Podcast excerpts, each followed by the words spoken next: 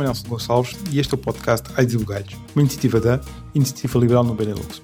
Um podcast em que convidamos os portugueses na diáspora a falarem sobre as suas experiências e os seus países de acolhimento, inevitavelmente comparando com Portugal, mas sempre com o objetivo de contribuir para que tenhamos um país melhor. Neste episódio, eu e a Carla Rei conversamos com o José Travassos, que reside na Polónia. Um portuense nascido em 93, licenciou-se licenciou em Economia pela Faculdade de Economia do Porto em 2014 e logo nesse ano mudou-se para Cracóvia, onde ainda vive já fazem 10 anos. Começou por trabalhar primeiro em departamentos de finanças, sendo que posteriormente trabalhou em gestão de projetos e agora está em consultadoria. Desde os tempos da faculdade, que se identifica como extremamente liberal, tendo na altura como preferências favoritas o Milton Friedman e o Frederic Bastiat. Desligou-se da política nacional quando emigrou, mas em 2019 fez um exame de posicionamento político e viu que as suas posições políticas acertavam em cheio em cima de um novo partido chamado Iniciativa Liberal. A partir daí foi acompanhando mais o partido e durante a campanha para as presidenciais do Tiago Manhã decidiu que já que gasta dinheiro em coisas como a Netflix e o Spotify, também poderia pagar cotas para apoiar um projeto político no qual ele verdadeiramente acredita e contribuir assim para, com a sua diminuta parte para uma visão de um Portugal com futuro, mais liberal e mais como o resto da Europa. O percurso do José será certamente muito semelhante ao texto dos jovens portugueses que já emigrou, de acordo com o Observatório da Imigração. Munido de um curso superior e do cartão de cidadão, é extraordinariamente fácil para um português emigrar para qualquer um dos países ricos da Europa. E se o José admite que arriscou ao escolher a Polónia, o facto é que 10 anos depois tem um salário e oportunidades de carreira que em Portugal só se têm em sonhos. Os últimos 20 minutos foram passados a discutir a política nacional e o José mostra-se confiante no futuro. Mesmo com a previsão de uma elevada votação no PS e do Chega como terceira força, o José acredita que o país está a ganhar consciência de que é preciso mudar e que vai mudar para melhor. Fica então com o Whites e Bugalhos. Olá José, bem-vindo ao nosso podcast Alhos e Bugalhos. Obrigada, primeiro que tudo, por teres aceitado este convite. Obrigado, bem que agradeço. Antes de começar, quero partilhar contigo que quando eu li o teu artigo do Observador, um, Mudar é Difícil, como imigrante eu identifiquei-me imediatamente, porque acho que todos os imigrantes fazem aquela balança entre os prós e os contras. Quando nós vamos visitar a nossa família, e temos que voltar, custa-nos os momentos dos aeroportos. Quando mencionaste esse aspecto, eu identifiquei-me logo, mas efetivamente, quando uma pessoa chega à casa e percebe que está na casa que quer e começa a trabalhar e voltar à rotina, percebe, ok, não, eu tomei a decisão certa. Portanto, aos nossos ouvintes, que ainda não leu o artigo do José no Observador, Mudar é Difícil, eu aconselho vivamente, porque acho que é um, interessante retrato uh, da vida dos imigrantes uh, portugueses, principalmente desta nova geração, que, que está a abandonar o, o país. E tens essa noção de que é, que é um retrato que muita gente se, se identifica? Uh, de certa forma, sim. Uh, aqui, na minha experiência pessoal, aqui em Cracóvia, uh, tenho visto a comunidade portuguesa aumentar e aumentar. É algo que eu até próprio referi no artigo, em quando vim para aqui até era considerado mais ou menos exótico. O que é que está aqui a fazer um, um europeu do Ocidente? E porque é que vieste para aqui? Aqui o tempo é mau e está sempre sol de onde tu vens, mas, mas recentemente, recentemente, quer dizer, já desde 16, 17 que começava a ouvir mais, mais português na rua, às vezes histórias engraçadas de uma bar favorito onde nunca havia portugueses, excepto os meus amigos, a ver gente querendo dar a porrada porque alguém falou mal do Sporting, coisas assim um bocado que faziam sentir mais em Portugal.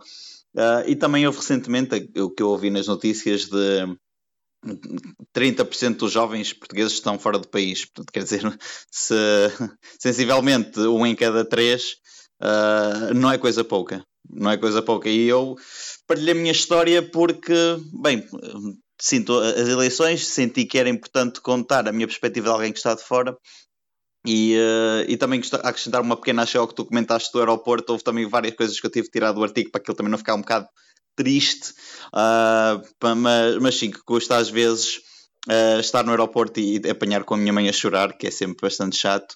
Uh, se bem que eu próprio, estando em Portugal, se tiver mais de duas semanas, começo a sentir, a sentir saudades de, da minha vida aqui já na Polónia. Se bem que quando estou aqui muito tempo também começo a ter saudades de Portugal. É aquela coisa em que moro, moro num sítio, mas sou de outro sítio e continuo a identificar com português, mas também se é muito também Portugal, começo a sentir saudades do ambiente em que também já me habituei, já, já são quase 10 anos de Polónia.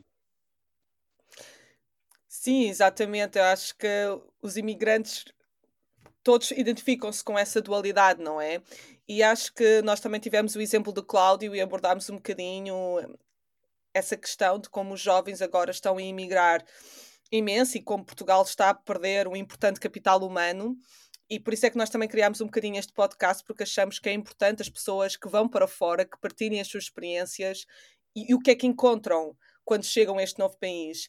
E quando tu chegaste à Polónia, que é um país que muitos de nós, se calhar, não pensaríamos imediatamente como uma primeira opção. Aliás, tu próprio admitiste no artigo que escolheste um pouco a Polónia porque era o país onde tinhas conhecido alguns amigos durante o Erasmus, não é? Portanto, eles eram sim. polacos, então pensaste que poderia ser uma, uma interessante sim, opção. Sim.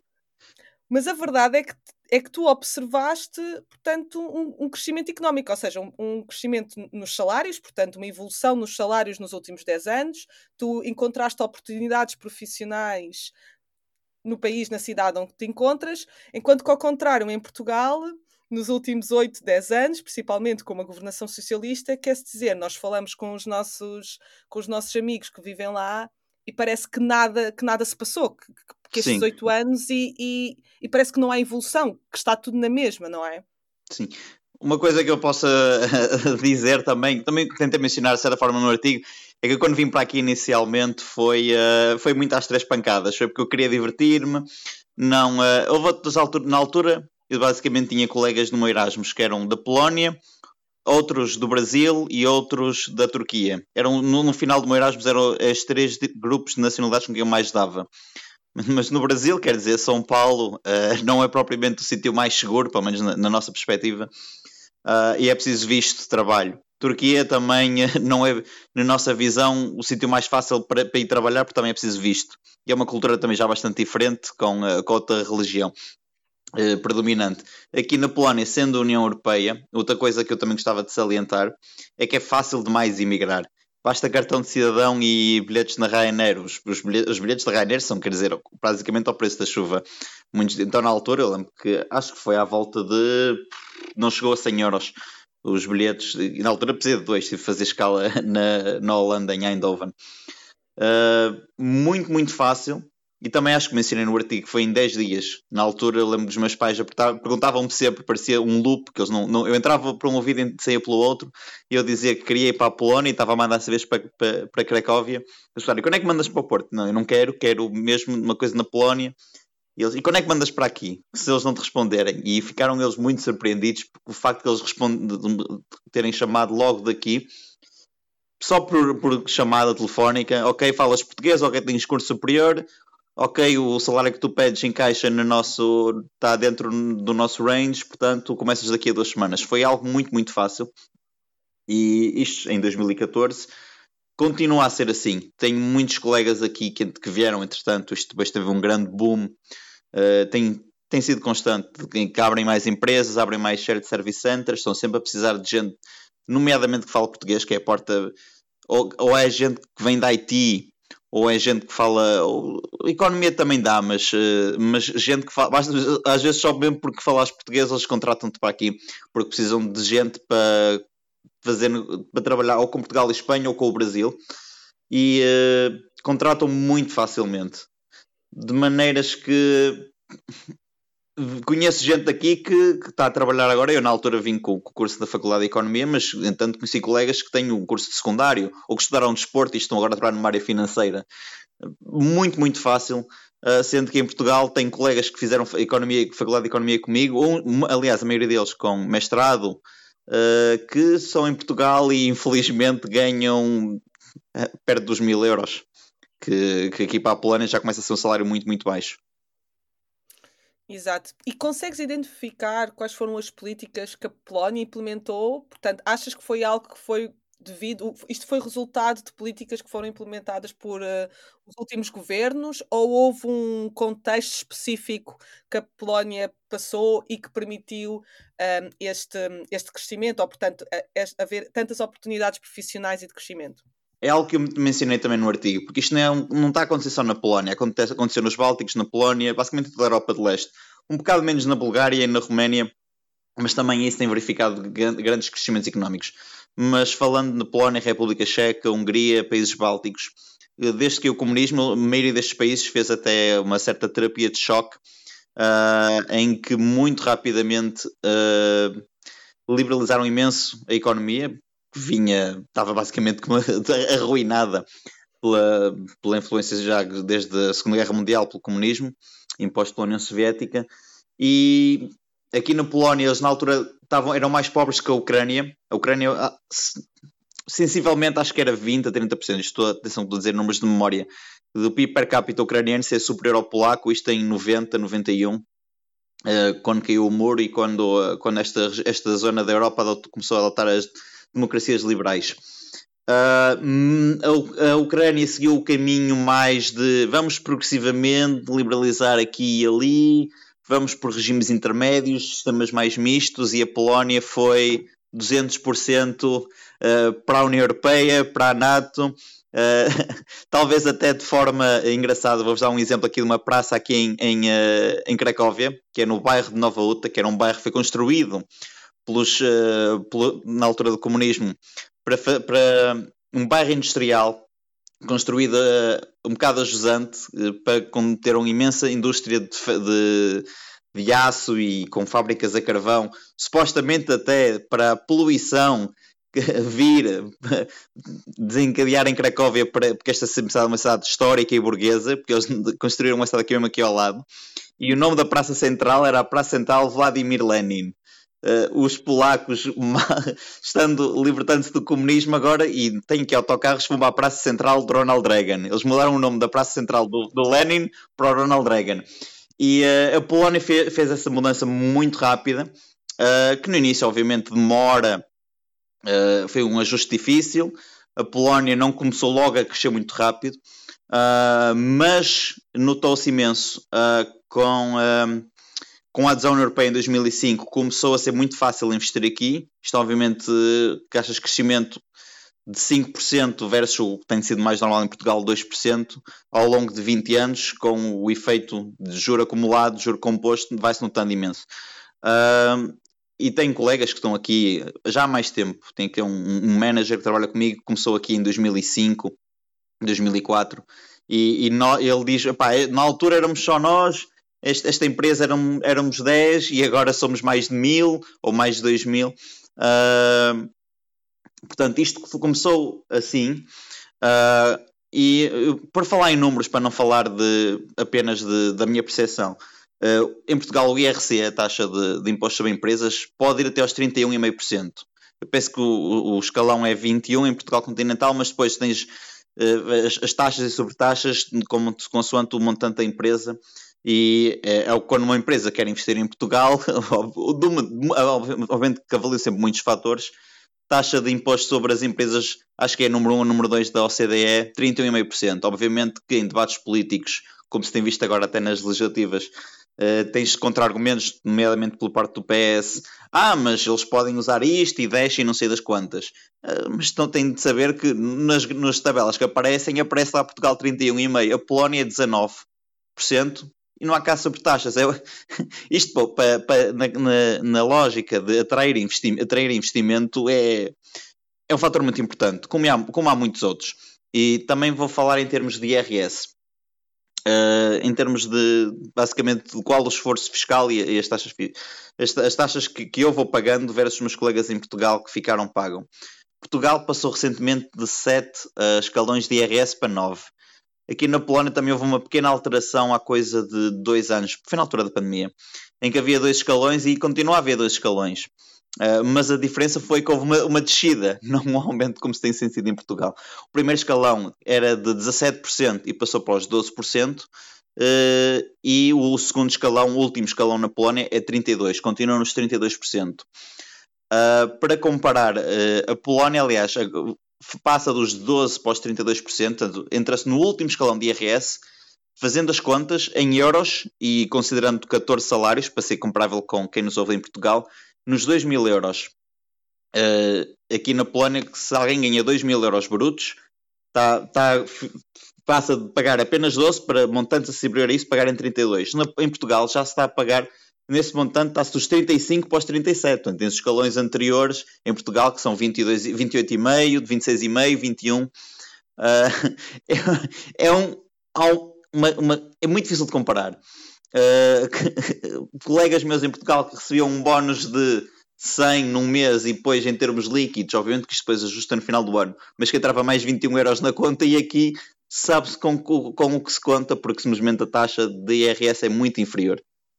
Pois, e, e efetivamente esse enquadramento depois reflete-se, não é? Reflete-se na atratividade e do, do país e, no, e nos salários, não é? No final de contas. E uma, uma questão que também acho que é interessante mencionar, que era a Polónia, a Polónia também antes era um país de imigrantes, ou seja, as pessoas saíam da Polónia para ir para outros países, por exemplo, no Reino Unido uh, existia uma grande comunidade de, de polacos e noutros países, ao longo do, do século XX e, e, no início do século XXI. A minha questão é: tens a noção se agora já há muita gente a voltar? Porque eu acho que eu li uma vez, um, via uma vez no, na televisão uma reportagem a dizer que havia muitos uh, polacos, principalmente com o, o Brexit, que estavam a pensar voltar para a Polónia, porque com o Brexit, quer dizer, o Reino Unido não estava mais na União Europeia, portanto, muitas das vantagens que eles sentiam de estar desapareceram e depois começaram a ver o seu país de origem e a pensar: espera lá, isto está um bocadinho um, melhor a nível económico, se calhar até faz sentido eu voltar para, para o meu país. Portanto, tens verificado isso? Não tenho visto diretamente muitos casos, mas sim, já trabalhei com imensos polacos que contam-me que, sim, olha, eu vivi 10 anos no Reino Unido, vivi 8 anos na Noruega, alguns até engraçado, em que eles aqui são tipo managers numa empresa e na Noruega eram canalizadores. Uh, ou no Reino Unido trabalhavam em, em, limpezas e agora estão aqui e fazem uh, análise de projetos. Uh, não diria que são maioria, mas, mas, mas sim, a Polónia tem desde o Brexit então tem, a imigração para o Reino Unido foi muito estancada, continua a haver obviamente muitos polacos que gostam de viajar e também não se imigra só por dinheiro, também se imigra por, por aventura, como aliás foi assim que eu fiz inicialmente. Mas, mas a Polónia tem captado muita imigração já da Ucrânia, desde que eu vim para aqui sempre havia aqui muitos ucranianos. Uh, e, e, atenção, estou a falar apenas antes de começar a guerra, porque depois da guerra acho que já é imigração por outro contexto. Uh, e isto é, olhando para os dados, os polacos estão a migrar bastante menos porque a Polónia é um país que lhes dá muitas uh, possibilidades. Outra coisa que também se, talvez neste tema, comparando com outro tema, é as taxas de desemprego.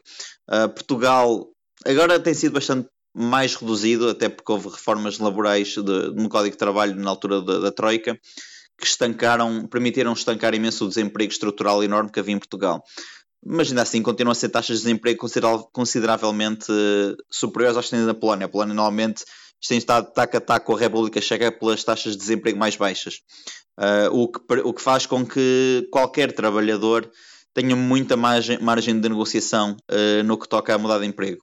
E o meu CV, basicamente, história pessoal, é, é de mercenário, em que eu estou na Polónia há 10 anos e já tive em mais ou menos seis empresas diferentes Uh, porque uma pessoa muda de, emprego para, de um emprego para outro e recebe ao menos 50% brutos, uh, às vezes mais. Uh, e, é, e aliás, até posso comentar que eu inesperadamente perdi o emprego, o meu antigo emprego, em setembro de, do ano passado e em novembro estava ok, tens contrato. portanto, tive dois meses, uma empresa a, a, a despedir-me a dar-me contrato, a, acordo mútuo, deu-me dois meses de salário e eu em dois meses já tinha outro contrato assinado. Uh, o que aqui não é muito normal, uma, pessoa, uma empresa dizer, olha, não precisamos mais de ti. Uh, aconteceu uma exceção naquele caso, mas, mas, mas nem, nem dei por ela porque foi tão fácil e fiquei surpreendido como é que eu, eu aceito uma proposta de emprego e digo sim a uma empresa e na semana a seguir mais duas disseram, olha, também foste aceito aqui, só que eu já, já tive de rejeitar. Uh, em Portugal pelo que sei, porque falo colegas, pode acontecer, mas é mais difícil. E acontecendo, os aumentos salariais não são, uh, não são nada por aí além, normalmente. Uh, falando de pessoas que, obviamente, não, não considerando as exceções de pessoas que mudam de ramo e vão de uma coisa para, para outra muito diferente. Sim, sim, eu também. É essa a minha percepção, de facto, que em Portugal, às vezes as pessoas, principalmente pessoas que já estejam em empresas maiores, às vezes olham em redor, por exemplo, trabalhas numa empresa que já está no PSI 20 e pensas, ok, quer um aumento salarial, quer mudar, quer algo novo e percebes, não, não há, não há dinamismo, não há, não há empresas que ofereçam melhor do que isto. Que pode não ser nada de especial, mas que lá está, devido a um enquadramento em Portugal, se a ganhares 1500 líquidos já é espetacular, portanto já, deve, já deverias estar super mega contente porque, quer dizer, já és rico, não é? No, no contexto da nossa economia. Portanto, o que acaba por ser, e às vezes tens headhunters, pessoas a tentar te contratar e depois falas na vaga, parece tudo espetacular, não é? E quando a pessoa te vai oferecer, ok, é este o salário, e a pessoa pensa, a sério?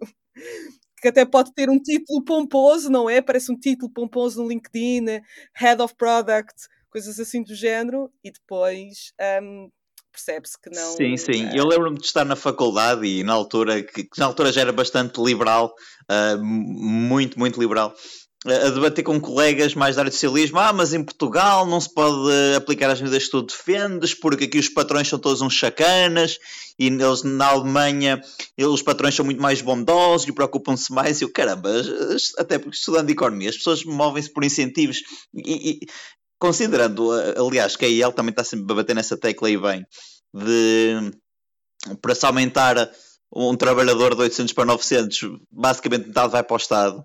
Uh, eu também entendo que em Portugal se tem de pagar tanto, olha, com uh, subsídios de alimentação, com uh, um prémio aqui, outro prémio ali, a ver se, se, se nunca considerar tanto em, em, base de IRS, uh, porque um patrão em Portugal que para me dar mais 100 euros teve um sacrifício tremendo. Aqui na Polónia, o IRC, pronto, 19,5, em Portugal 31, Uh, segurança Social, por acaso não tenho os números em mente, mas uh, considero que provavelmente aqui será menor, portanto, mas não me citem aqui, mas uh, taxas de IRS nota-se obviamente por aí fora muito em Portugal. Portanto, para receber mais, o, para receber o mesmo em Portugal, ou receber um aumento de montante igual, o, o patrão em Portugal tem de pagar muito mais, e obviamente que uh, o dinheiro não dá para, para tudo. Uh, Portanto, há, em Portugal tem-se esse fator, e depois estavas a falar, de facto, 1500 euros em Portugal já é um salário muito bom, e aqui 1500 euros, ou uma pessoa está em início de carreira, agora aqui em Cracóvia as salários também têm aumentado bastante, uh, começa a ficar começa a ser uma coisa pouca, e, e torna-se difícil explicar isto a colegas meus em Portugal que, epá, não querem ser ali, porque o tempo estava no sítio, eu até, epá, Malta, vocês podem vir e depois voltar se não gostarem. Eu sei que, eh, mas tento convencer às vezes colegas meus porque sinto até um bocado de. Pá, vivam um bocado, é, é, fácil demais e vocês vão ver que vão gostar. E, uh, e eu sinto que às vezes tenho de parar com este meu instinto porque não quero ser também um chato, tentar convencer toda a gente a emigrar, mas, eh, mas de facto dá-me muito conhecimento e dá uma perspectiva completamente nova de pá, assim, podes ganhar muito mais e a culpa não é do teu patrão, a culpa é mesmo de, do Estado que leva tudo. Um, há, um, há um pormenor que, que hum, falta mencionar, porque o, eu, não, eu, acho que entretanto já mudou, mas quando foi as últimas eleições, uh, o, na altura o António Costa, tudo contente, aumentámos o salário mínimo, somos os maiores, etc. O que eles também não fizeram foi aumentar os, as indexações sociais. O que é que isso significava? Significava que quem ganhava o salário mínimo não, não pagava impostos quem ganhava salário mínimo mais um euro pagava impostos e, portanto, acabava, acabava a receber menos. Um, eu penso que isso, isso na altura deu, deu, deu, deu alguma confusão, deu, alguma, um barulho, eu acho que, entretanto, a regra mudou. Mas só para termos uma noção que o ridículo da coisa, que é ganhar o salário mínimo e depois, se receberes mais de 10 euros, passas a receber menos. Que, que, por causa dos impostos, que é uma coisa perfeitamente absurda. E um, a IEL também foi muito criticada Uh, por causa do o primeiro anúncio, não sei, não sei se lembra do primeiro anúncio que eles fizeram na, na, na, nas eleições na altura, era sobre a imigração. Eu lembro-me perfeitamente. E o que ele vem e o que ele vem na cabeça, aliás, eu sei do Twitter, porque também já, já fartei daquela gente, um, e não, que isso é tudo, isto, isto, ele está a exagerar, isto é uma vergonha, não sei o quê, isso, a imigração é temporária. Mas como tu disseste muito bem, 30% dos jovens estão cá fora. Acho que, acho que o número, não sei se é bem esse, mas acho que é nesses números que é 20% dos novos nascimentos de portugueses são no estrangeiro. Epá, isto nós, nós não estamos numa. Nós não temos nenhuma, nenhuma guerra em Portugal, como, como os ucranianos têm, para termos estado todos a sair do país, não é? Portanto, há aqui um, há aqui um problema. Nós formos, só, só, só uma pequena para acrescentar nesse ponto, se formos por. Uh uh, eleições nas últimas legislativas, porque são os números que eu tenho atualizados, uh, em termos de distritos eleitorais com mais uh, eleitores inscritos, primeiro é Lisboa, segundo é Porto, o terceiro é Europa e o quarto é Braga. Sim, sim, sim, sim. E, o, e, o, e o resto do mundo são 500 e tal mil. Portanto, mesmo assim, é acho que é maior que Leiria. Portanto, só para termos noção de que é que estamos a falar. As, as pessoas, eh, lá está, uh, uh, as pessoas tapam os olhos ou não querem ver, não percebo muito bem. Uh, uma coisa que tu estás a falar, um, que foi, foi também basicamente a minha, a minha experiência, que é, eu, vim, eu estou na Bélgica e também comecei cá na altura as pessoas diziam, epá, vais, vais para a Bélgica ganhar isso, epá, eu não, eu não, eu não, eu não mexia, não, nem vale a pena.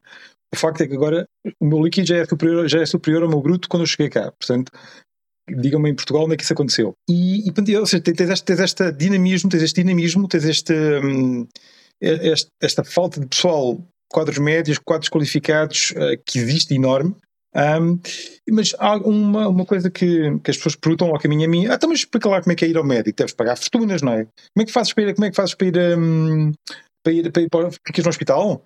E, portanto, uh, e, e, e, subsídio de desemprego, se estiveres desempregado, vais para a rua, quer dizer, como é que é? Um, e depois uma pessoa tem que explicar que efetivamente nestes países também existe proteção social. É? Isso parece os comentários dos americanos. No teu país também há democracia. É, mas é um bocado isso, é um bocado isso. E, e no caso da Polónia, eu, eu, eu pronto, já fui algumas vezes à Polónia, mas fui sempre passeio. Uh, a minha pergunta era mais uh, como é que é a questão, por exemplo, de saúde? Ou seja, tu precisas de ir ao médico. Pronto, é relativamente jovem, portanto, provavelmente não precisas, mas eh, precisas de ir ao médico. Se precisas de ir ao médico, tens que ir para a fila cá fora ou, ou, ou é como. Ou podes escolher o teu médico? Uh, como é que funciona? É, só, só, só para, para falar em termos de salários, que o meu salário líquido aqui já é três vezes maior ao meu primeiro salário bruto, portanto o, o ritmo de crescimento não se compara. Uh, em termos de sistema de saúde, este é o sistema bismarckiano, portanto é igual ao que se tem na, na Alemanha, que é o que ele defende. Uh, e eu, em 10 anos de Polónia, ainda não entrei num hospital público. Uh, porque basicamente todas as empresas têm uh, sistemas de. Têm, oferecem todas, pelo menos todas que eu tive e basicamente toda a gente que eu conheço, uh, seguros de saúde privados que têm os seus hospitais e clínicas e dentistas também. E aliás, vários até, porque há concorrência. Eu posso dar os nomes, os dois maiores aqui. Um é chama-se LuxMed e o outro chama-se Medicover.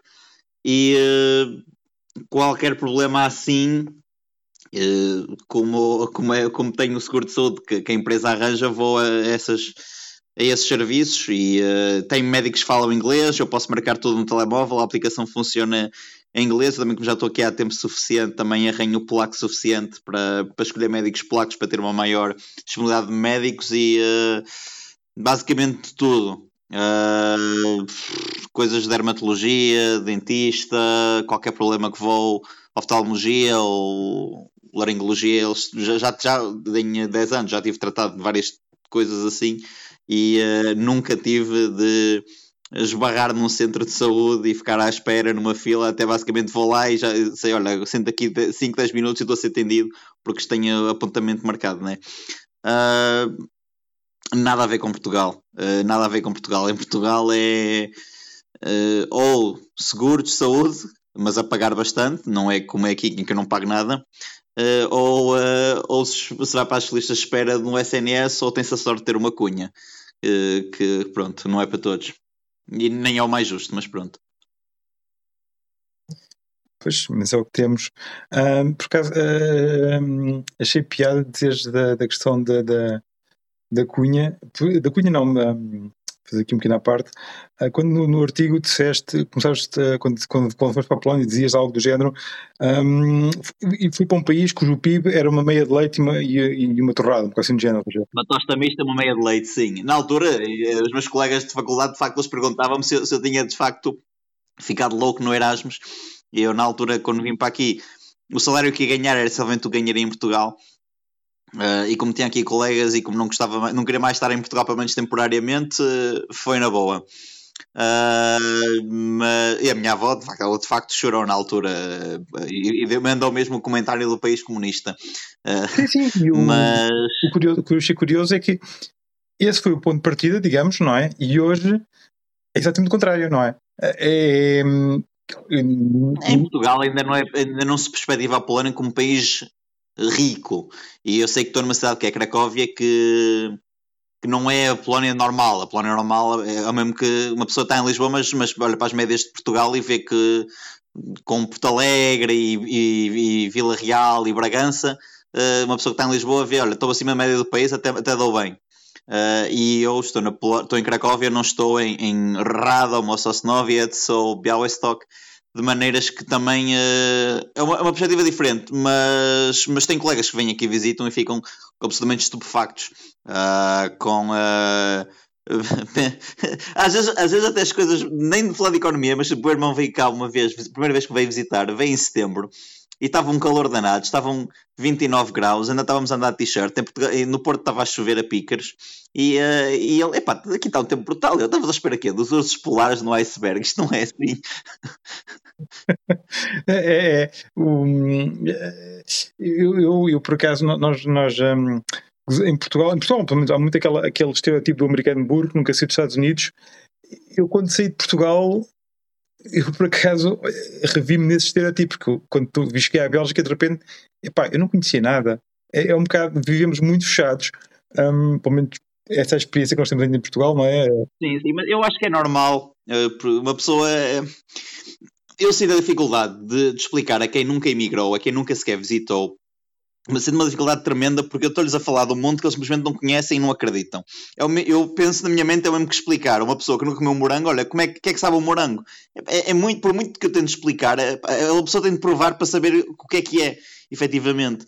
E uh, é por isso que eu tento muitas vezes aos meus colegas mais próximos, ao menos vens cá visitar, passas aqui um, uns dias, eu, eu arranjo de cama na boa, moro no centro, é muito fácil ficares aqui, os voos são baratos, vem ao menos ver. E uh, basicamente não tenho histórias de gente que tenha vindo para aqui e ficar desiludida. Tenho, aliás, ao contrário, inclusive a gente da IEL que, que passou aqui uns tempos e ficou basicamente com a panca uh, da Polónia. Uh, não quero estar a dar nomes, mas há um colega, ele mora em Lisboa e, e ele era suposto ir para a Ucrânia uh, voluntariar-se este verão. só que passou aqui uns dias em Cracóvia antes de tentar ir para a Ucrânia para, para ajudar. Na altura ele ia para, para uh, fazer comida para os soldados, ensinar órfãos de, de guerra a ler inglês e fazer, uh, ajudar a fazer tendas. Um, um, colega meu, de, um colega da IEL de Lisboa, que eu não conhecia o gajo de lado nenhum até ele ter aparecido aqui, mas lhe mostrar a cidade e, uh, e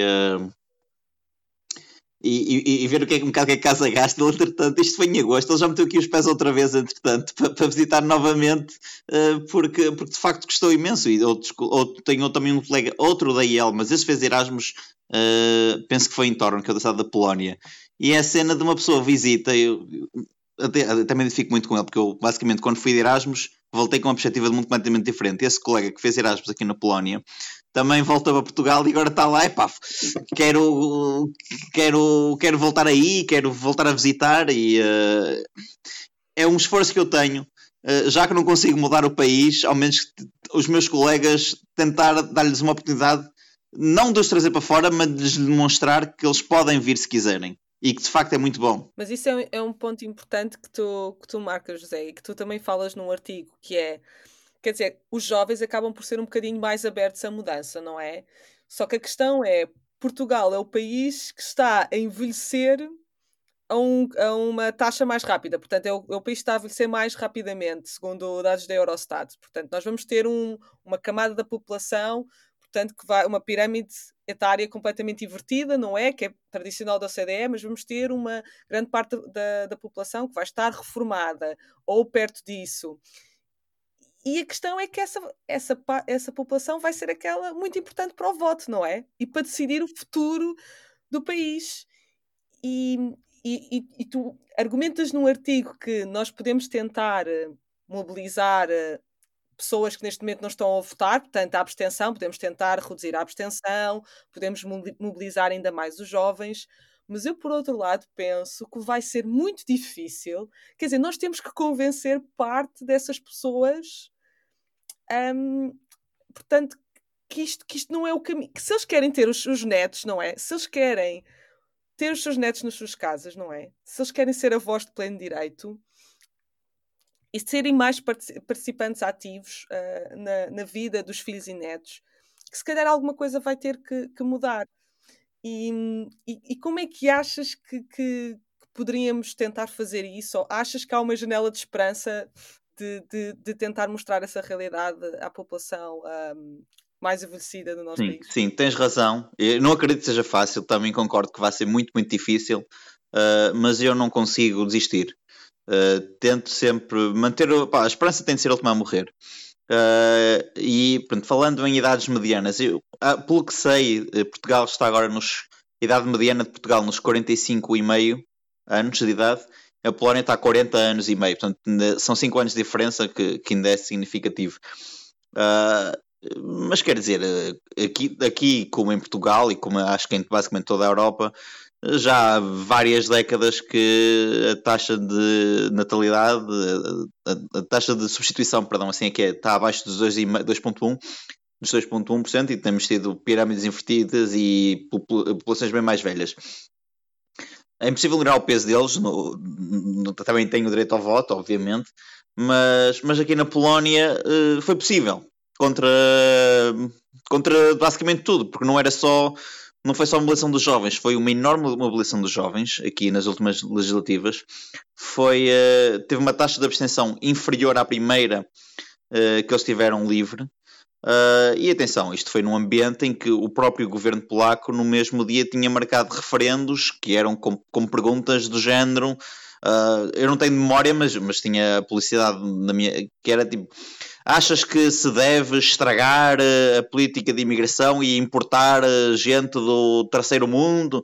Achas que devemos vender empresas nacionais estratégicas a agentes estrangeiros que não conseguimos controlar? Eh, que, que, que marcaram, aliás, isto para o mesmo dia das eleições, que era Uh, para sendo vinculativos, uh, poderem, de certa forma, muitos truques que eles fizeram. Uh, governo, o antigo governo polaco do, do PIS, do Law and Justice, de facto também não jogava limpo, no, até direi que mais sujo que o próprio PS. Uh, que andou a tentar fazer com que, que, o IKEA não lançasse aquela campanha publicitária que lançou recentemente. O governo polaco aqui conseguia-se jogar ainda bem, bem mais sujo e tinham a televisão TVP, que era um autêntico canal de spin em Portugal, ao menos a RTP não é, não vou dizer que é a coisa mais imparcial de sempre, nem RTP, nem nenhum meio de comunicação social privado em Portugal, mas, mas ao menos tentou manter uma, uma, uma certa isenção. Uh, aqui na Polónia não havia isso nas televis na televisão pública uh, nenhuma. Aquilo seguir a televisão, uh, eles até diziam que a TVP gozavam que era a televisão não da Polska, mas do PIS. e ainda assim foi possível foi possível. Uh, o PIS ainda assim ganhou as eleições, uh, ficou em primeiro lugar, mas mesmo com os parceiros ainda mais da extrema-direita, uh, o Confederacia, uh, eles não conseguiram formar maioria parlamentar. e agora temos o Donald Tusk novamente como o primeiro-ministro da Polónia. foi possível na Polónia, não foi possível na Hungria. O Orbán, acho que nas últimas, quando teve lá as últimas legislativas, ele era um versus todos os outros juntos em coligação e ainda assim ganhou o Orbán. Uh, se bem que talvez a sociedade civil húngara já está mais degradada do que estava a sociedade polaca uh, nas últimas eleições aqui, que foi dia 15 de outubro, se não, se não me falha a memória do ano passado, 24, 23. Uh, em Portugal, penso que tem de ser por um lado, mobilização dos jovens, por outro lado, mobilização de quem trabalha, por outro lado, talvez desmobilização. Uh, eu não estou a dizer que deve ser uma coisa que se deve tentar fazer, mas, mas imagino que, sei lá, um, um, um pensionista uh, que por muito goste do PS e por muito tenha ódio ao passo escolho, uh, se tiver a, a, passar chuva e frio para, para uma consulta médica há três meses e não consegue arranjar uma vaga, uh, se calhar também não esteja muito disposto a votar no, no PS ou simplesmente não vota. Eu penso que o caminho para tirar o PS do poder será a desmobilização do eleitorado do PS e mobilização do, do, do, eleitorado, eu vou dizer, não vou dizer só IEL, mas também do, do, do antissocialista, nomeadamente do que eu quero é IEL. Uh, terá de ser por aí, não vai ser fácil, mas, mas eu simplesmente não quero aceitar que Portugal vai ser um, uma Argentina, se calhar a Argentina agora não é um mau exemplo, mas uma, uma Venezuela ou uma Cuba da, da Polónia que estará sempre ali no seu cantinho, enquanto Polónia, Roménia, Hungria, República Checa, Bálticos, todos, todos ultrapassam. O que quer dizer? Portugal tem de acordar, de certa forma, a população Portugal não está a aumentar, vai haver cada vez mais, estamos mais próximos dos 10 milhões do que dos 10,5 vai haver um dia que vai passar para os 9.999 milhões de pessoas, portanto o país está a minguar, uh, a população está a envelhecer. Não quero acreditar que é este o fim. Eu vou só aqui fazer um, o ponto de honra do, dos velhotes, digamos assim. Uh, a geração dos meus pais, pronto, eu, eu sou, para quem não está, está a ouvir, eu sou mais velho que, a Carla e o José. O meu pai uh, estava, fez a guerra da colonial, estava na, estava na Guiné quando foi o 25 de Abril. e só para, para, fazer, fazer aqui um bocadinho a defesa da, da, da, honra dessa geração, geração dos meus pais, basicamente, que fizeram uma revolução, puseram um, uma, democracia de pé quando havia todo o interesse em não o fazer, um, tiveram um, os choques petrolíferos, tiveram duas ou três chamadas do, do FMI, tiveram grupos terroristas, para quem não se lembra, ainda, ainda me lembro de ver na televisão, era novo, não, na altura não percebia bem, mas eu lembro-me de ver o julgamento do, do Otelo, uh, confesso que lembro-me das imagens, mas na altura não, não, não, tinha consciência do que estava a acontecer. Portanto, lutou contra o terrorismo, o terrorismo é uma série, não, não é terrorismo na, nas redes sociais. Um, Conseguiu-nos pôr na, na, na, União Europeia, que basicamente deu uma vida melhor à minha geração e à, e à vossa, não é? E portanto, é, digamos que as pessoas, as pessoas que são pensionistas agora fizeram muito pelo país. Uh, portanto, eu, eu, não, eu, tenho muita dificuldade em, em, em criticá-los porque eu acho que fizeram mesmo muito e em condições que nós não tivemos que, nós não tivemos que fazer. Agora toca-nos a nós, basicamente. E, e, e portanto, uh, acho que mais do que uh, haver aquela conversa de que os pensionistas é que estão a bloquear isto ou os funcionários públicos é que estão a bloquear isto, todas as pessoas votam de acordo com os seus interesses, isso é normal. Há um medo em relação à mudança, também é normal, isso eu, eu, eu compreendo perfeitamente. Uh, mas tudo na vida muda, até a surda muda, não é? Claro, eu não estou a criticar o. Eu, eu, se me permites, eu eu não quero criticar os mais velhos por serem mais velhos, estou apenas a criticar o sentido de voto, porque, a meu ver, não, é algo que não serve à minha geração. É, obviamente que, sem tirar o mérito, e aliás, falando aqui na Polónia, uh, por muito que Aliás, vou dar, vou dar um exemplo concreto aqui da Polónia. Últimas presidenciais. O, o, os candidatos dos dois maiores partidos, que têm o apoio dos maiores partidos, uh, o primeiro e o segundo, no escalão etário dos mais 65 anos, eles juntos tinham mais de 90% uh, eh, dos votos. Mas uh, esses dois mesmos candidatos dos dois maiores partidos, no, nos abaixo de 35 anos, não representavam nem metade. Simplesmente em Portugal também se vê que o PS domina acho que tem mais de metade da, da expressão de voto uh, acima dos 65 anos, mas que acho que está à volta dos 6%, uh, eh, abaixo dos 35%.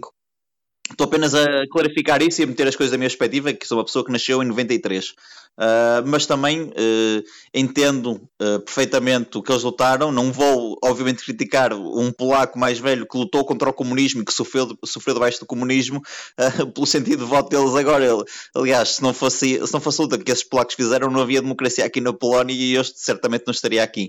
Mas, mas estou a falar da perspectiva de uma pessoa que tem mais coisas a arriscar.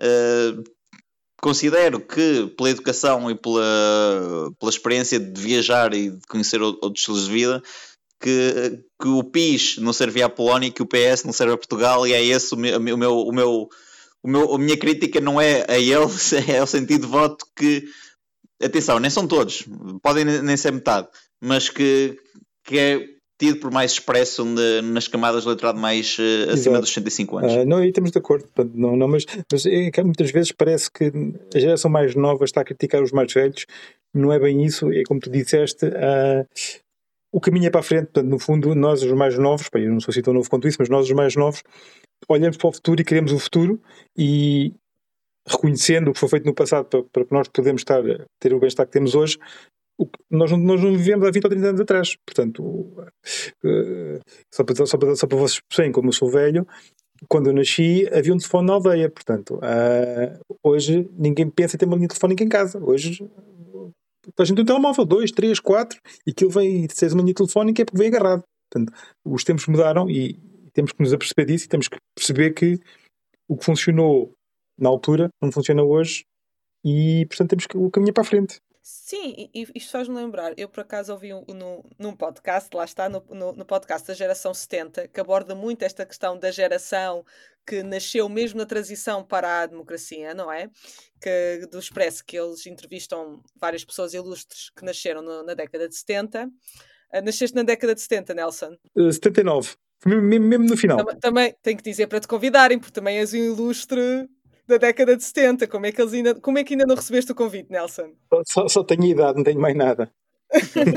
não, mas voltando então ao, ao assunto, realmente uh, eu estava a entrevistar o, o, Fernando Medina e ele estava a mencionar efetivamente o progresso extraordinário que o país fez ao nível das habilitações. Que efetivamente nós tínhamos uma percentagem da população que tinha a quarta classe. Os meus pais uh, tinham a quarta classe apenas. Uh, as, minhas, as minhas avós, os meus avós, eu nem sei se a quarta classe chegaram a ter, portanto, e eu tenho um curso superior, não é? E, efetivamente, esse salto, não é? Que, que foi possível com a democracia ao nível da, do, do, acesso à educação é algo de celebrar. Mas depois a questão foi que, que o próprio Fernando Medina um, comentou que foi, pois, mas a nossa estrutura empresarial não estava preparada para agora aceitar estes licenciados e pessoas com tantas qualificações. Portanto, ao nível de gestão de expectativas, não é? Nós temos uma família que nos diz: estuda, portanto, esforça-te nos teus estudos, vai valer a pena. Portanto, a questão do trabalho árduo, não é? E, portanto, e nós estudamos, portanto, tentamos ter as melhores notas. Eu falo pessoalmente, e acho que é, que é partilhado, não é? Essa, essa mentalidade de trabalho árduo e de, e de tentar ser o, o, ter o melhor, de ser o melhor, não é? E portanto, e chegamos e percebemos e tentamos procurar oportunidades e percebemos isto não há assim tantas oportunidades. Quer-se dizer, e começamos até a questionar-nos: será que o problema sou eu? Será que fui eu que não fiz as, as escolhas certas? E quando nós saímos, e foi algo que até o José comentou, que é pessoas que saem, que às vezes que nem um, um curso superior têm e têm acesso a oportunidades profissionais. Portanto, e é esta frustração que eu acho que a nossa geração encontra, que é que nos disseram: se tu estudares, vai ser melhor para ti, o futuro vai ser melhor para ti. E nós percebemos, não, não, pais, vocês tinham a quarta classe e eu acho que tinham mais oportunidades ou conseguiram fazer coisas que nós não estamos a conseguir fazer neste momento. Vocês eram donos de uma casa com 20 e tal anos ou com 30 e neste momento as pessoas com 20 e tal, 30 anos não conseguem comprar uma casa. Não, nem sei de casa dos pais, em muitos casos. Uh, e aqui na Polónia tenho e a Polónia que não, não é daqueles países que pronto, ultrapassou Portugal há pouco tempo, mas também não é, ainda não é um Luxemburgo. Uh, colegas que em Portugal uh, tinham, não, tenho o secundário, uh, que estão aqui a ganhar mais, bastante mais do que colegas meus em Portugal com o mestrado, e não, atenção, não estou a trabalhar nem sequer em área de IT, estou a trabalhar com o, o mesmo ou algo mais, digamos, puxa menos pela cabeça do que colegas meus em Portugal. Uh, e, falando de educação, para tirar um bocado de mérito ao, ao que foi feito uh, depois do 25 de Abril, já era algo que estava a acontecer. Aliás, em 68, 69 eu não era vivo na altura, mas ouço podcasts, podcasts de, história, de história e uh, já, já, já, tinha havido, já, já havia um, um, imenso, na altura, no final da ditadura, já se começava a investir bastante na, nas universidades. Obviamente que isso foi muito investiram-se muito mais nisso e eu gostei imenso dinheiro ao Estado português uh, em termos de minha educação, porque andei em escolas públicas, né? ou andei numa pública ou privada, uh, que basicamente era privada, mas era paga pelo Estado no secundário, a, fa a faculdade foi pública, a primeira foi pública, uh, o Estado a, a, a, bancar o tempo todo e eu mal me licenciei, vim para um país onde pago menos. Uh, basicamente para a Polónia isto foi um fartote, porque eles arranjaram um trabalhador super qualificado uh, a custo zero. Uh, e, e, para Portugal foi de facto um muito mau investimento. mas analisando isto na ótica do investimento, na ótica de criar oportunidades de vida para os cidadãos dos, dos seus países, é simplesmente as escolhas eh, que o eleitorado polaco fez e que os governos polacos fizeram, eh, inclusive o governo de, do PIS, tinha sido uh, pelo menos taxas de imposto competitivas, porque estamos numa economia mundial globalizada e temos de ter um mínimo de capacidade de atrair investimento. E obviamente que não é por a carga fiscal ser mais baixa uh, que os serviços públicos estão comprometidos. Aliás, em Portugal é com, com, a fuga de população jovem e capaz. Vê-se, aliás, o, mesmo com o dinheiro que as cargas fiscais de Portugal têm, o quão ineficaz têm sido os serviços públicos em Portugal. Sim, sim. Aliás, eu estava a comentar isso com, com, com o meu pai no outro dia que eu não me lembro, quando estava em Portugal, de haver uh, urgências fechadas dia sim, dia não. Eu não me lembro de ver os polícias a dizer nós não vamos cumprir com as regras de segurança no, nas eleições. Aliás, eu não tenho, eu não tenho memória de ver, de ver um jogo da Primeira Liga interrompido porque não há polícias. E, e, e, e estamos a falar de polícias, não estamos a falar da senhora que. da, da, da secretária da, da, da, Câmara, ou seja, uh, são coisas mesmo, mesmo fundamentais do, do Estado. Não, não há cá. E isso, isso é uma coisa que, que, que eu acho impressionante. A, a greve das pessoas, por exemplo, foi um.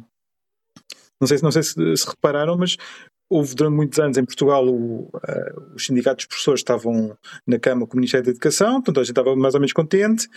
Uh, quando chegou a Troika, obrigou, na minha opinião, bem, muitas pessoas que estavam no quadro, mas não estavam a dar aulas, a dar aulas. Quem se lixou foi os professores mais novos que estavam ao contrato. Pronto, não, houve, não é uma coisa, não foi uma coisa agradável, mas na, na minha opinião foi, foi a decisão correta. E um, as coisas desde aí que estão tão mal, tão mal, tão mal, que um, abriu, abriu espaço àquele um, sindicato que basicamente fazia, não sei como é que ele se chama, mas era um moço que era do. O Stop, não é? É o Stop, é o Stop, sim, sim, é o Stop, sim, do MAS, sim, do Movimento de Alternância Socialista, uma coisa assim do género, que basicamente estavam a fazer uma política de terra queimada, ou nos dão o que a gente quer, ou então não há aulas para ninguém. E, juntas a isto, os dois anos da pandemia, em que uh, crianças que estavam a começar as aulas ou que estão na primeira praticamente não tiveram aulas, quando nasce toda uma geração um, ao insucesso, basicamente. Essa geração se não, se não houver um investimento muito forte nos uhum. próximos anos, está queimado. E, e isto estamos a falar de coisas básicas, que, que é o básico do, do, do, Ou seja, eu não estou a ver nenhum socialista a defender que hum, não, não devemos ter educação pública. Mas a educação pública falhou e bastante. E quem diz educação diz saúde, e agora, agora pode-se falar dos polícias, e, e, mesmo quando uma serra queima toda, ah, isto depois o algoritmo previa que ia arder mais e vai ficar ainda mais bonito depois. Eu acho que tem sido falhança em toda a linha uh, nas funções que, que, só o Estado pode cumprir. E não vou pegar no tema da justiça, porque Uh, quantos anos é que foi da detenção do Sócrates? Ainda só agora é que sabe que ele vai a julgamento. Quer dizer, uh, Portugal tem falhado tanto, tanto, tanto. Torna-se difícil apontar. as falhas são tão óbvias para todos.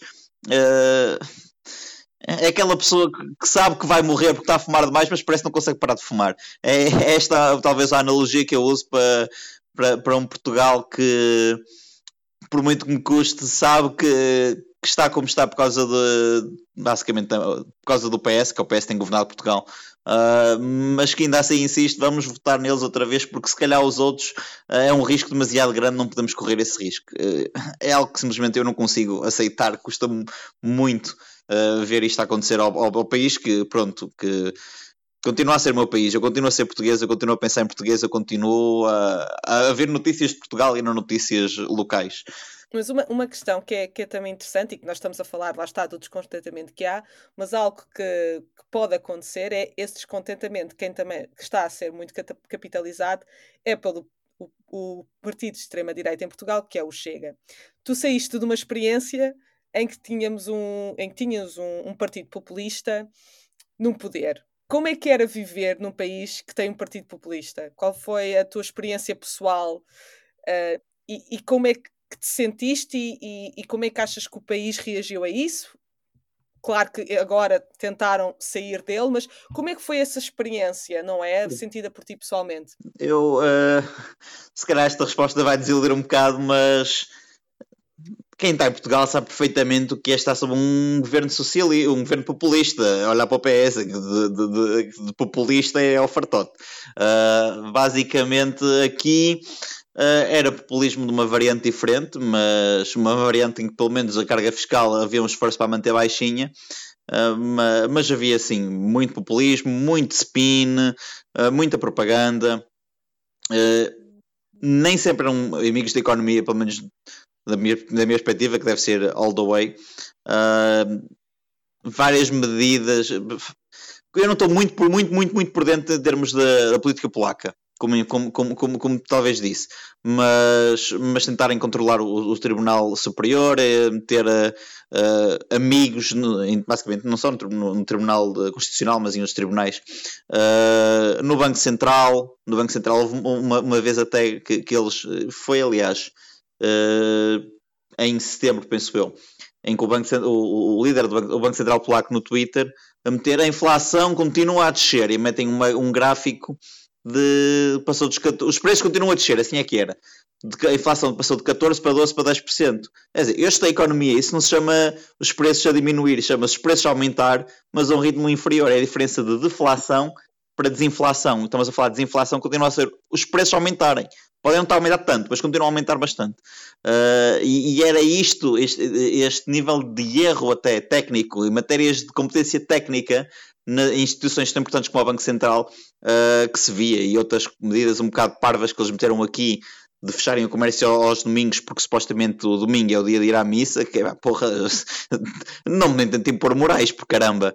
Uh, e depois, obviamente, uh, uh, os protestos enormíssimos que houve com o aborto, este bastante macabro, de ok, supostamente o, justificação, porque à altura o aborto já não era permitido, como em Portugal, mas, mas em caso de violação ou em caso de malformação de feto podia-se abortar.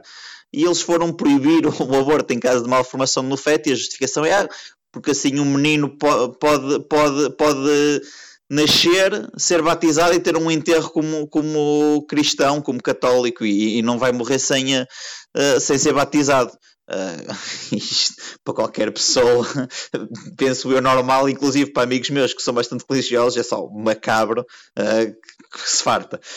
Mas há uma tendência, não é? De, destes partidos secularem normalmente a uma questão religiosa, não é que tem uma moralidade que alguém lhes dá assim uma, uma superioridade moral para tomarem certo tipo de decisões, não é? Normalmente Sim, é aquela perspectiva de os, os fins justificam os meios e fazem estas aberrações todas porque acham, porque têm a certeza na mente deles que estão corretos. Para mim estão só a fazer a geneira da grossa, mas pronto. Uh, mas a minha vida aqui, atenção, em Cracóvia também é um bocado mundo à parte. Cracóvia não é. Uh, o PIS aqui tem muito, muito pouca influência. Uh, e vejo bandeiras LGBT por todo lado e uh, sempre que há protestos contra o PIS isto ficava completamente cheio e vinha toda a gente à rua mas porque é uma cidade bastante moderna, cosmopolitana, aliás, é, muito comparável com o Porto, uh, de certa forma, em termos também em termos de, de, gente, de mentalidade, a meu ver, são muito, muito semelhantes. E portanto, eu não senti muito, muito na pele. E também o governo mudou em. o, não, o PIS perdeu as eleições a 15 de outubro. O Donald Tusk só tomou posse, acho que foi, uh, foi há, há, pouco mais de um mês. Uh, ainda não estou a. No, primeiro, não, tô, não, não, não presto atenção às notícias da Polónia como presto às portuguesas. Uh, ainda não sinto assim grandes efeitos, grandes alterações, até porque não houve tempo. E até porque tem havido agora um conflito quase, quase constitucional permanente em que o próprio presidente da Polónia está a votar o orçamento de Estado porque, porque tenho o direito de veto.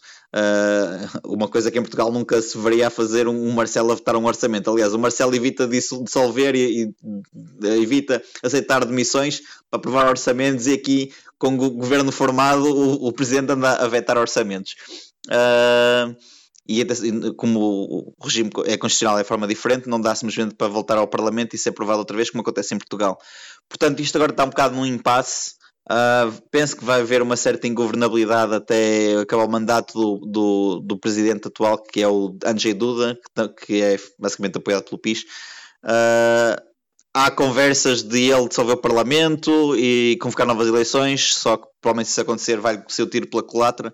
Uh, não consigo bem prever o futuro com o que vai acontecer aqui, mas, mas sinceramente não estou muito preocupado porque o, mais difícil uh, já passou. O que me preocupa mais continua a ser Portugal.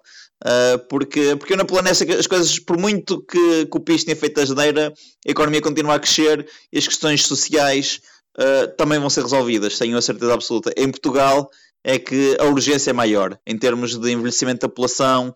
Uh, dar, sei lá, uma, uma vida digna aos meus colegas todos que trabalham e até aos pensionistas, porque se, para os pensões aumentarem tem de haver aumentos de, de, produtividade. Se os salários não aumentarem, não se consegue deduzir mais para a segurança social. Ponto final, parágrafo. Uh, é este uma maior, a uh, minha maior preocupação, continua a ser Portugal, apesar de morar aqui, porque eu sei que aqui as coisas vão correr bem.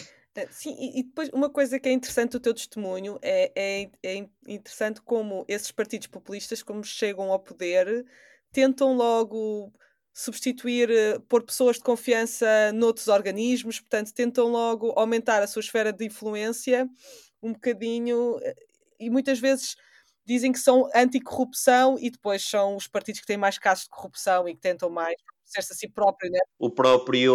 Uh o Lukashenko na Bielorrússia em 1990 era contra a corrupção, era candidato anticorrupção. O, o Orban também, quando fez, começou a fazer carreira política, era contra os oligarcas e os corruptos.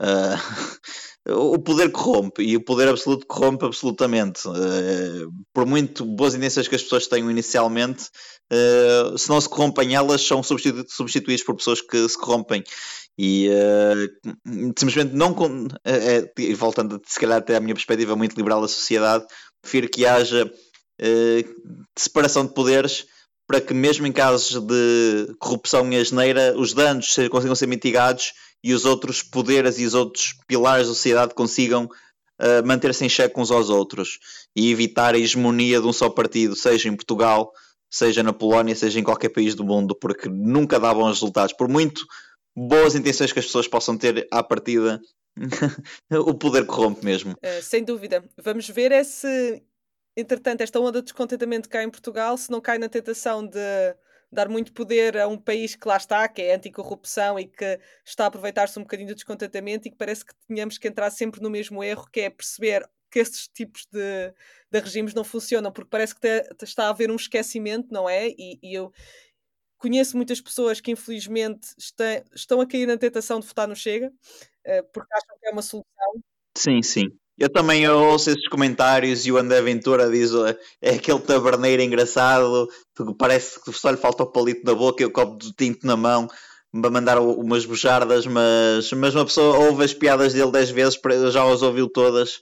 E uh, eu sinceramente não estou muito preocupado com o Chega porque eu acho que vai ter o seu momento PRD Uh, ou vai, ou vai, vai acontecer o que aconteceu um bocado ao Bloco e ao PCP em, uh, quando não aprovaram o orçamento do, do, do PS e, e tiveram, forçaram eleições. Eu não acredito que o próprio PSD aceite governar com Chega, porque já viu que é casa gasta e os próprios eleitores do PSD não uh, têm uma taxa de rejeição muito forte do Chega.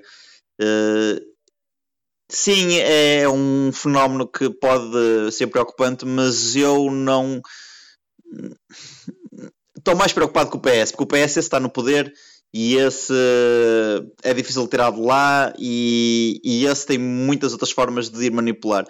O Chega é um. Continua a ver aquilo como apenas o André Ventura, por muito que me falem que é a Rita Matias e outro mais. Se o André Ventura saísse, o Chega não se aguentava. E, eh, e, e mesmo assim, se, saindo o PS do poder nestas eleições, o que mobiliza o eleitorado do Chega, que é o ódio ao PS e ver o que o PS está a fazer ao país, vai, vai deixar de ter muito a sua razão de ser. Portanto, eu talvez novamente sou um bocado mais otimista e, uh, e quero acreditar que o Chega vai ter nas próximas eleições o seu melhor resultado da sua história.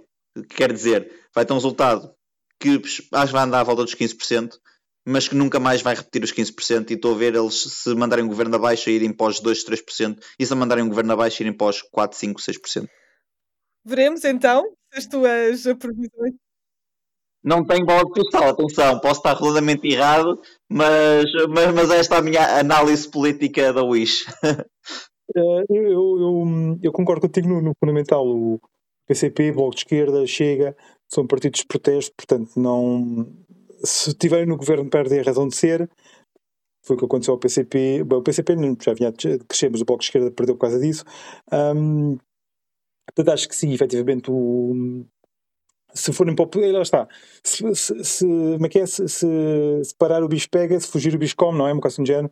Eu, eu partilho também um bocado, partilho, partilho também um bocado da tua, do teu entusiasmo pelo futuro, no sentido em que eu acho que vai melhorar, sinceramente. Uh, eu, eu, penso que hum, eu, eu acho que a generalidade das pessoas compreende uh, que as coisas não estão bem e que é preciso mudar. Estão um bocado preocupadas como. Isso é que eu acho que é. E isso muitas vezes é preciso.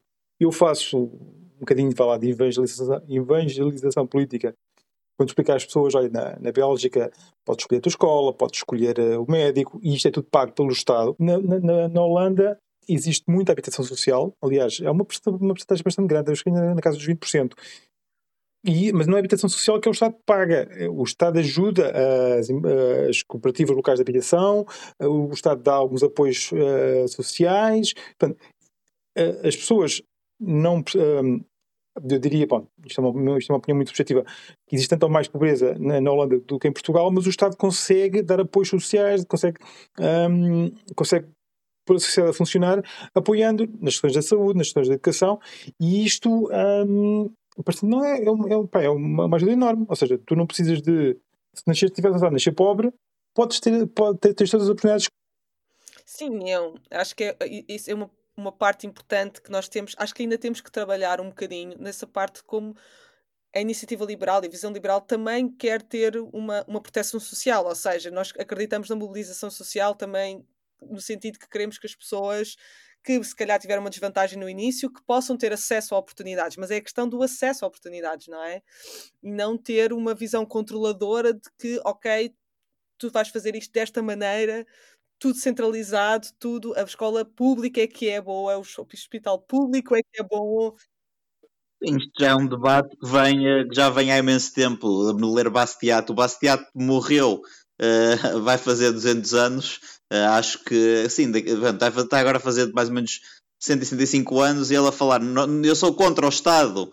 Uh, ser o Estado que cultiva os campos e dizem-me que quer que, eu, que, as pessoas passem fome. Quer dizer, não, eu só quero que seja feito uh, pelas pessoas, pelos privados, não precisa ser dirigido por um governo central legalizado. É aquele argumento interno que, que a IEL tem de queremos que haja concorrência na saúde, queremos que haja setor uh, público, privado e social e que haja oferta para todos, ok, vocês querem desistir, querem meter as pessoas a passar fome, querem lucro, epá, é o preconceito tremendo e é de quem não sabe como é que as coisas funcionam na, no resto da Europa, aliás, na maioria do resto da Europa. É verdade, sim. Os, os privados somos nós, como acho que houve um artigo do Carlos que, que era assim, do Carlos Guimarães Pinto. Eu sugeri que nós, entretanto, uh, arrondássemos a conversa, porque já passámos a hora e qualquer coisa. José, comentários finais. Sim, sim, podemos acabar agora. Gostei muito de falar com vocês e foi um grande prazer. Muito obrigado. Carla? Obrigada, José, por teres aceito o convite e efetivamente acho que esta foi uma boa conversa para ouvir sobre a tua experiência, a tua opinião pessoal uh, acerca também do que se passa em Portugal. Portanto, obrigada. Obrigado. E obrigado também ao José por mostrar basicamente que, que, não é preciso ter medo, no fundo, não é? O jovem podia ter, podia ter acomodado, mas não. Lançou-se à vida e, e é assim que nós temos que fazer para Portugal também. Temos que nos lançar. E se me permite dar uma chega final, uh, uma coisa que eu gosto de, com um exemplo que se dá sempre, basicamente que é a resposta sempre em Portugal. Uh, quando se fala da Holanda, da Alemanha, uh, emigrar para esses países, ah, mas lá ganhas mais, mas pagas mais, como se fosse tipo o as de trunfo para qualquer resposta, que é sempre, epá, então olha, para ir com essa lógica da batata, podes emigrar para o Djibouti hum. ou, para o, ou para o Mali, porque lá ganhas menos, mas também pagas menos. Quer dizer, não é assim que funciona a análise de custo de vida. E, e eu posso dar sempre também o um exemplo concreto da Polónia, em que os salários já são muito superiores e o, o, o nível de custo de vida continua inferior. Uh, de maneiras que não, não é por, por se ganhar, por as coisas serem um bocadinho mais caras nos outros países que se vive pior ou se vive mais ou menos igual. É um desnível enorme de rendimento e Portugal podia simplesmente emular os modelos económicos liberais que funcionam uh, na Irlanda, na Holanda, na Bélgica, na Alemanha, na Polónia, na Estónia e, uh, e ter resultados semelhantes, porque se funciona em todos os países, uh, funciona também em Portugal. E foi funcionando no passado quando se implementam medidas nesse sentido e vai voltar a funcionar. O, o, como está é que não vai lá. Este episódio foi editado por mim, Nelson Gonçalves. A música do início é Deep in Manhattan por Cabalistic Village.